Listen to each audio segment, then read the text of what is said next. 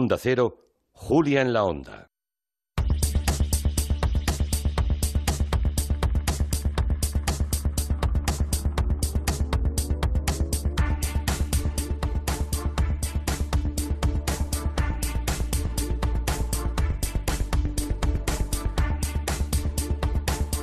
Ya lo saben, hoy ha arrancado Moscú, el Mundial de Fútbol de, Rusia, con el país anfitrión jugando ante Arabia Saudí en este momento. Creo que ha marcado un gol. eh, Rusia va ganando 1 a 0 en este momento.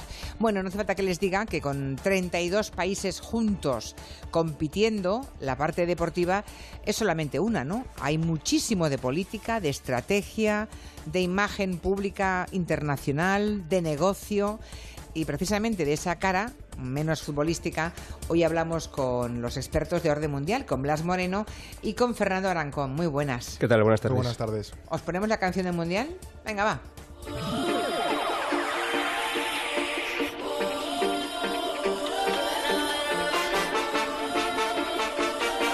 No me gusta mucho, ya os lo digo, ¿eh? Aquella de Waka Waka de 2000 No de. Sudáfrica fue como más... No sé si porque nos trae tan buenos recuerdos a también, nosotros, también. a Tenemos un- un, España. cierto sesgo, ¿no? Debe, debe- no debemos de ser objetivos, pero me parecía mucho más, mm, más bonita que esta. Las veo muy chunda, chunda, pero bueno, no me hagáis caso. En fin, que estaremos aquí un mes, hasta el día 15 de julio, que es cuando se juega la final de este mundial, que hoy arranca eh, con mucho fútbol en el programa, fútbol y más fútbol en todas partes, es lógico, pero en cambio de política más o menos camuflada se habla muy poquito, ¿no? Y creo que es bueno que lo hagamos nosotros, que para eso estáis, para eso os tenemos. Hace unos meses, cuando eh, se celebraron los Juegos Olímpicos de Invierno, ya con orden mundial hablamos, ¿no? Lo que había alrededor, lo que suponía, más allá de lo deportivo, organizar unos Juegos Olímpicos. Claro que esta vez el mundial se celebre precisamente en Rusia, ¿verdad? Con los cambios en la política internacional tan espectaculares que estamos viviendo y además ese presunto papel de los rusos en múltiples conspiraciones en Occidente, lo hemos comentado hace un momento con el alcalde de Jun, con José Antonio Rodríguez. Claro, ya pueden ustedes hacerse una idea de la tela de araña que estará tejiéndose desde Rusia después o detrás de un inocente balón, ¿no? ¿Cuáles serían las claves internacionales que van a marcar este mundial que acaba de empezar? Pues para empezar lo que tú decías, que es que Rusia es un país en el punto de mira de todo el mundo, ya sea porque esté todo el mundo a favor de ellos o en contra, ¿no? Eh, Está muy, muy polarizado eh, el tema con Rusia. Sobre todo lo que me parece más importante con Rusia es que, eh, recordarán los oyentes que hace unas semanas se intentó envenenar, bueno, se, se envenenó a un ex espía ruso en el Reino Unido, lo cual estimuló una espiral de, de acusaciones encontradas entre el Reino Unido y Rusia, eh, porque el Reino Unido entiende que fue Rusia y fue el gobierno ruso quien, digamos, instigó o, ordenó ese envenenamiento de un ex espía ruso, ¿no? de, un, de un traidor en, su, en su punto de vista. Entonces, el Reino Unido, por ejemplo, ha llegado a llamar al, boicot, o, gente en el Reino Unido, por lo menos, ha llegado a llamar al boicot en, en este mundial, porque entienden que Rusia no, no debería estar organizando esto por esas prácticas que comentabas. Y, Bueno, es que cargarse a una persona con una sustancia tan peligrosa y tóxica como ese gas que usaron eh, en un país ajeno, es que la verdad es que da miedo. Tampoco es la primera vez, porque ya ha No. pasado más Sí, veces. más ¿no? espías han, han acabado Entonces, con... eh, Rusia tiene ese tipo de, de maneras ¿no? y, de, y de modales. Entonces, hay varios países que ya han dicho que, que no van a ir, por lo menos, por ejemplo, a la inauguración, ¿no? que ya ha sido esta tarde. Quienes sí van a la, a la inauguración son todos los países de órbita rusa que se llevan muy bien o que se quieren llevar muy bien con Putin, como todos los estanes de Asia Central, eh, Bielorrusia, Armenia, Azerbaiyán, en fin, el tipo de países que, quieren llevarse bien con, con Putin. Pero el resto de países no van, no, no están yendo a, a este tipo de inauguraciones. Además había otro tema, creo que era el del que preocupaba básicamente, una cuestión de seguridad, que al final estos eventos sí que son preocupantes, era el de los hooligans, que se ha visto que los rusos son una... Vamos, una tropa, por así decirlo, de, de temer. Cada vez que van por ahí la lían, siempre, Sí, siempre sí, sí, pasa. sí. Y sobre todo se temía que eso, que las aficiones, sobre todo los hooligans, por ejemplo, ingleses, fuesen a Rusia y se generasen unos enfrentamientos. Con los pues, hooligans tremendos. Con los rusos. hooligans rusos, claro, unas Ya. batallas campales ahí en plena calle que daría una imagen pésima, ¿no? Y creo, si no recuerdo mal, eh, leí o escuché que la, la- la policía británica, pues un poco para evitar este tipo de situaciones, ha estado requisando pasaportes de conocidos hooligans ingleses para que no puedan viajar, ¿no? Ha sido la medida. O sea, los más violentos que tenían fichados ya les han impedido Claro, viajar a Que Rusia. lo vean en casa o en el bar tranquilamente, con una cervecita y que no vayan a Rusia a hacer lo que no deben, ¿no? Era un poco la, la idea que había, porque al final, de hecho, este partido, este, este Rusia-Arabia Saudí, que luego también habrá un Arabia Saudí-Egipto, porque se cruzan en el mismo grupo, es el que más, eh, eh, bueno, interés tiene a nivel geopolítico, porque son aliados, no se sabe ¿Este qué- que están celebrando ahora mismo, el que están jugando? Sí, se puede considerar que sí, que Rusia y Arabia Saudí, em, bueno, eh, no, no, no, aquí no, aquí hay cierto enfrentamiento, pero por ejemplo Arabia Saudí y Egipto Ah, eh, bueno. han colaborado, han colaborado activamente, eh, sobre todo Arabia Saudí ayudando a Egipto, entonces bueno, son esos pequeños cruces que tienen ese pequeño Todos ellos que Morbo añadido. sí, están en, en la pelea por Oriente Próximo, están en Siria, entonces no solamente se juega la, la pelea del fútbol, que además este partido creo que es el peor que se puede jugar en el Mundial, porque son los dos equipos con menos puntuación que tienen. o sea, Rusia que- y Arabia Saudí, que menos sí, interés sí. tienen, Sí, sí. eh, pero también es verdad que son, son países que, que están o enfrentados o se apoyan o, o participan en la guerra de Siria, etcétera, ¿no? De hecho, cabe la posibilidad, aunque no creo que pase porque son dos equipos muy malos, que se enfrente Arabia Saudí e Irán, que como los oyentes probablemente sabrán, están enfrentados a muerte, ¿no? Entonces, ¿qué pasaría si se vieran en el campo? Pues eh, En fin, fútbol no es creo que ocurra pero- porque sería que cada uno ha superado Exactamente, a, lo- a los demás. a eh. los demás de su grupo y, y Irán al parece fácil, España, ¿no? Irán está en el de España, o sea que si, si pasa Irán con Arabia Saudí es que España a lo mejor no le ha ido muy bien. Ya, pues nada, pues No queremos que pase eso. No es que empecemos con muy buen pie el mundial, ¿verdad? Pero esperemos que no ocurra eso y que Irán no quede cabeza de grupo, porque en ese grupo está España. Bueno, se tiende a pensar que celebrar un, evento, un macroevento de estas características, eh, pues es de un gran reconocimiento internacional, ¿no? Que al país que organiza le viene muy bien. Pero también hay un gran coste económico detrás, ¿no? O sea, ¿qué, qué quita, qué saca Rusia de bueno de organizar un mundial como este? ¿Es beneficioso económicamente? Pues aquí está el eterno debate de hasta qué punto los, estos grandes eventos deportivos suponen un, bien para el país o un inmenso pozo negro de, dinero que se, que se dispendia, ¿no? Aquí hay que partir de la base que eh, Rusia a día de hoy tiene un PIB similar de España y se calcula que este mundial le ha costado entre unos 15.000 y 20.000 millones aproximadamente. Claro, nos gastaríamos en España 15.000 o 20.000 millones en, en organizar, organizar un mundial. En organizar un El mundial. Kremlin se preocupa muy mucho de no dar cifras reales para que el escándalo tampoco sea tan grande, ¿no? Pero es que, como decía Fernando, Rusia, a pesar de que nos pueda parecer inmensa, desde luego geográficamente, pero a nivel de poder, etcétera, la economía es como la española. No ¿Un es billón? no es una potencia... Sí, entre España e Italia está por. España e potencia Italia, económica en un, un billón y poco, entonces. Exactamente. Sí, sí. Entonces, claro, eh, que se gasten ese, ese dinero, pues igual es un poquito preocupante para los ciudadanos y, y podría protestar por eso. ¿no? Y hay que tener en cuenta que, claro, un mundial es mucho más menos costoso porque eh, son estadios de fútbol que al final siempre tienen eh, un, un uso, ya sea el equipo de la ciudad o algo así, ¿no? Eh, en los Juegos Olímpicos, pues claro, en un país que hagas una piscina olímpica, que a lo mejor luego, no, porque no hay tradición, pues se tira mucho más dinero, pero aún así un mundial es muy caro y aún así tiene uso, ¿no? Eh, se estaban viendo, esta tarde estábamos viendo que las estimaciones, si recupera el dinero a Rusia es a 10 años.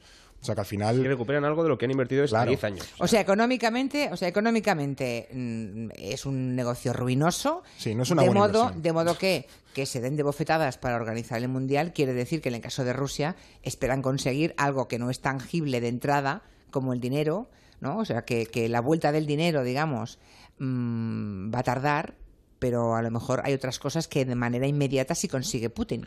de entrada consigue reconocimiento internacional, o es lo que se supone que espera conseguir. ¿Qué ocurre? Que un mundial eh, pone el foco en tu país durante un mes entero, no solamente un mes, sino también antes y, y después, ¿no? Mientras que se prepara el mundial. Y eso supone cosas buenas y cosas malas. En los últimos eh, bueno, meses y años hemos visto como en Rusia se persiguen, la, por ejemplo, al colectivo homosexual, al colectivo eh, feminista, A la eh, oposición. a la oposición. Entonces, el hecho de que estemos Se el mundo- encarcela a miembros de la oposición. Sí, sí, bueno. No, eh, se el- está de el- nada el Putin. principal eh, líder de la oposición está encarcelado cada dos por tres. Lo, lo meten y lo sacan otra vez. Eh, entonces, claro, que se fije todo el mundo en tu país durante tanto tiempo, aunque solamente sea en el fútbol, al final, en, eh, en los márgenes del fútbol también hay cosas que se, que se pueden notar y, naturalmente, la gente que vaya a Moscú, por ejemplo, pues igual se cruza con una manifestación. La policía ya está también muy preparada y muy, y muy dispuesta para reprimir cualquier cosa porque Putin no tiene ningún interés en que la gente que va a Rusia se, dé la, se lleve la impresión de que hay protestas o de que hay malestar. Pero porque están reprimidos, no porque no pueden protestar porque no, porque no les dejan, ¿no? No O sea no que, tengan nada que, el- que el decir. mes que dure el mundial, ¿queréis decir que va a, pa- va a aparentar la vida social rusa un, un Estado que seguramente no es real, que es fruto de la represión y el máximo control policial? Se suele buscar eso, aunque sea negociar, no hace falta reprimir necesariamente, pero bueno, se busca, mira, vamos a dejarnos de tonterías, vamos a tener un mes tranquilo, vamos a dar una buena imagen del país y luego ya nos volveremos a, a nuestros eh, asuntos habituales, ¿no? Pero también hay que tener en cuenta que, claro, Rusia busca ese prestigio porque ya organizó los Juegos de Invierno de Sochi de 2014 y también la Copa de Confederaciones de Fútbol del, del 17, ¿no? O sea, que pretenda, pretende dar esa imagen de modernidad, de país que tiene buenas infraestructuras, que puede llevar a cabo importantes desembolsos en inversiones, ¿no? Esa, y además coincide precisamente con su eh, aumento de rol en las relaciones internacionales. O sea, que Rusia también intenta aprovechar estos momentos que le brinda el deporte para eh, agrandarse y, y- y Cre- crecer- aumentar. crecerse, diría yo. eso es, eso es. Más- más que y, marcar, digamos, eh, Peso, sí, peso, claro, ¿no? claro, y, claro. y tal como es Putin, eso parece evidente, ¿no? Que es la voluntad última que, que él tiene, ¿no? Ellos siempre pelean como por encima de su, de su peso. Y luego, eh, claro, después de lo, del Mundial en Rusia llega el de Qatar, que desde luego ese sí que ha sido polémico, ¿no?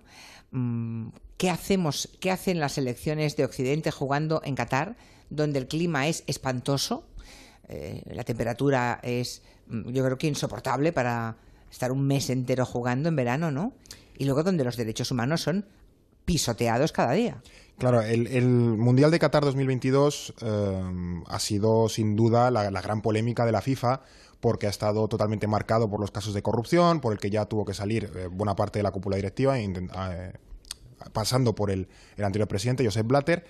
Em, y eso, al final, la, la candidatura de Qatar pues, se ha visto muy marcada porque los, los estadios los han estado construyendo semiesclavos y el semi es casi una deferencia para eh, Qatar. O sea, Em, los trabajadores, no hablemos en pasado, los deben estar construyendo Sí, ahora todavía, mismo, claro, porque les quedan cuatro años. O sea, Sí, sí, siguen allí trabajando en régimen de esclavitud. Gentes que no son de Qatar, no son cataríes, pero que vienen de los países.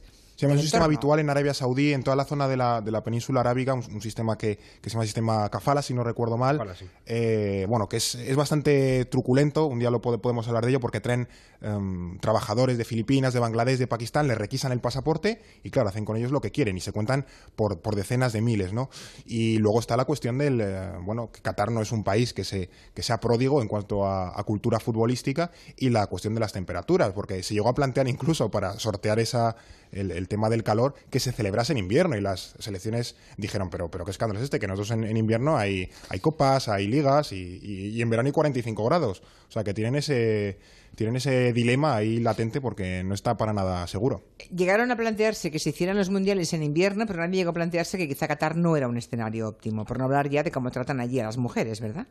Que es otro, otro asunto. Efectivamente. O sea, ¿quién ha mojado ahí para que siga adelante el tema de Qatar, ¿no? Es la gran pregunta que se hace todo el mundo. Pero de nuevo, si Qatar no necesita dinero del Mundial, porque desde luego no va a hacer No negocio con él, necesita. ¿Qué- y tampoco es un país con gran cultura eh, futbolística ni nada, ¿qué ocurre? Que Qatar, igual que Rusia, eh, lo que está buscando es reconocimiento internacional, demostrar que es un país capaz, que puede construir eh, Claro. estadios, que tiene la capacidad de movilizar a la gente y sobre todo atraer eh, atención internacional. El Golfo está haciendo eso y también hace- lo hace con el arte, lo hace con un montón de cosas, que es intentar, a base de billetes, eh, comprar influencia, comprar visibilidad. Las aerolíneas también, soltaron unas talegadas de pasta impresionantes. y Se han hacen llevado, con- por ejemplo, el Louvre ¿no? a- al Golfo. Una, una sucursal del museo está allí ahora mismo. Entonces eso es a base de poner billetes y, y ya O está. sea, con los petrodólares compran, digamos, prestigio internacional. Exactamente. Pero luego vas allí... hasta jugadores. Nacionalizan jugadores extranjeros para que jueguen en sus selecciones, porque claro, lo- los pobres nacionales, como son países pequeñitos, pues no normalmente No, no juegan muy bien al fútbol, no, no muy son bien. muchos. Entonces tienen que comprar o, o traerse o nacionalizar jugadores extranjeros que les,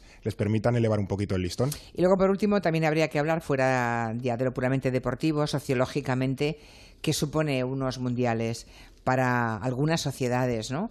En España no está mal, ¿eh? El impacto que tiene el mes del mundial, más ahora que después de, de haber ganado el mundial, pues no, parece que nos hemos venido más arriba, ¿no?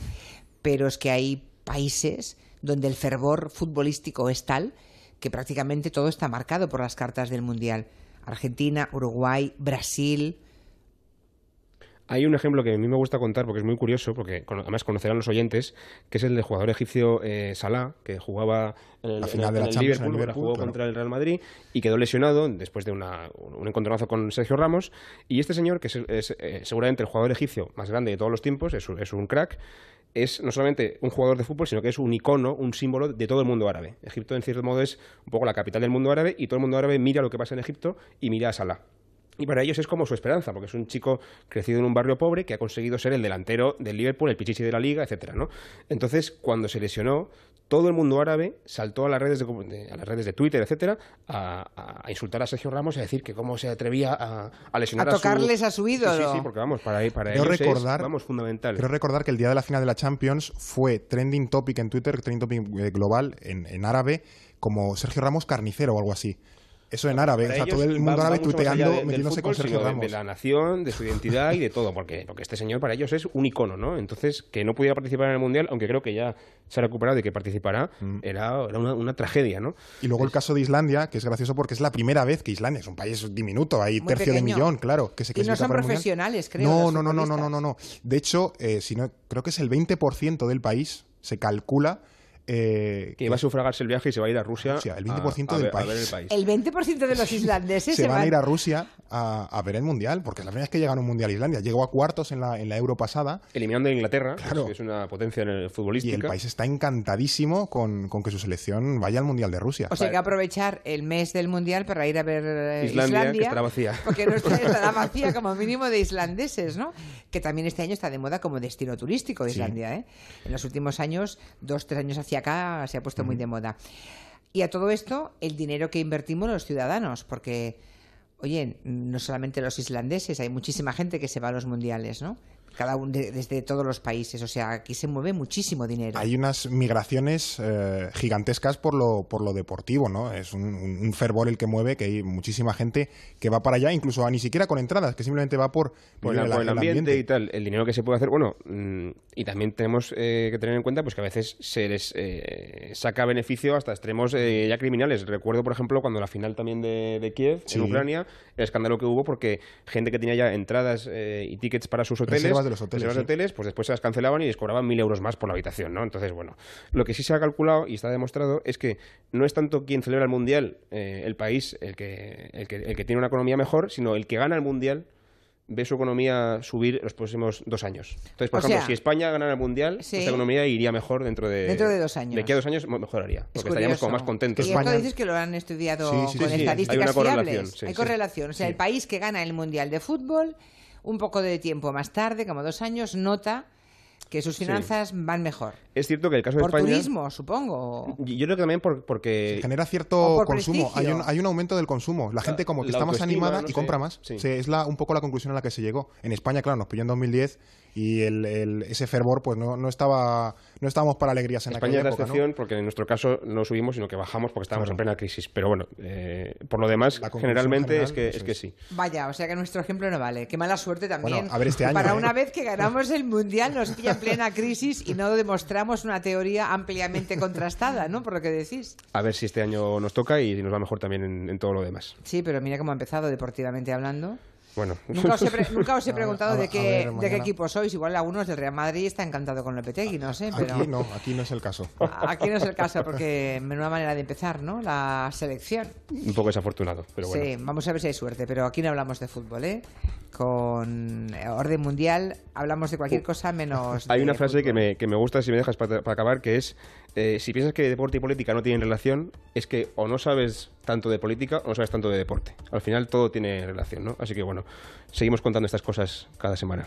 Muy bien, pues Blas Moreno y Fernando Aranco, muchísimas gracias y hasta la semana que viene. Hasta la semana que Hasta luego.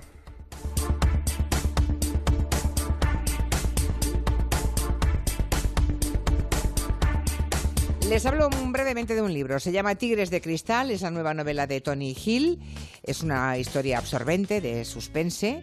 eh, suspense psicológico con una trama intensa llena de secretos y lo que hace Tony Hill, el autor, es transportarnos a un barrio de extrarradio donde hay dos amigos de colegio que se reencuentran después de 30 años. Ninguno de los dos ha olvidado esa cálida e incondicional amistad infantil que tenían, pero eso sí, se truncó una noche de diciembre del 78 cuando una muerte alteró los destinos. Ya no les digo nada más, pero que la historia es muy inquietante. Se llama Tigres de Cristal, la publica Grijalbo y es de Tony Hill. Son las 6, 5 en Canarias. Noticias en Onda Cero.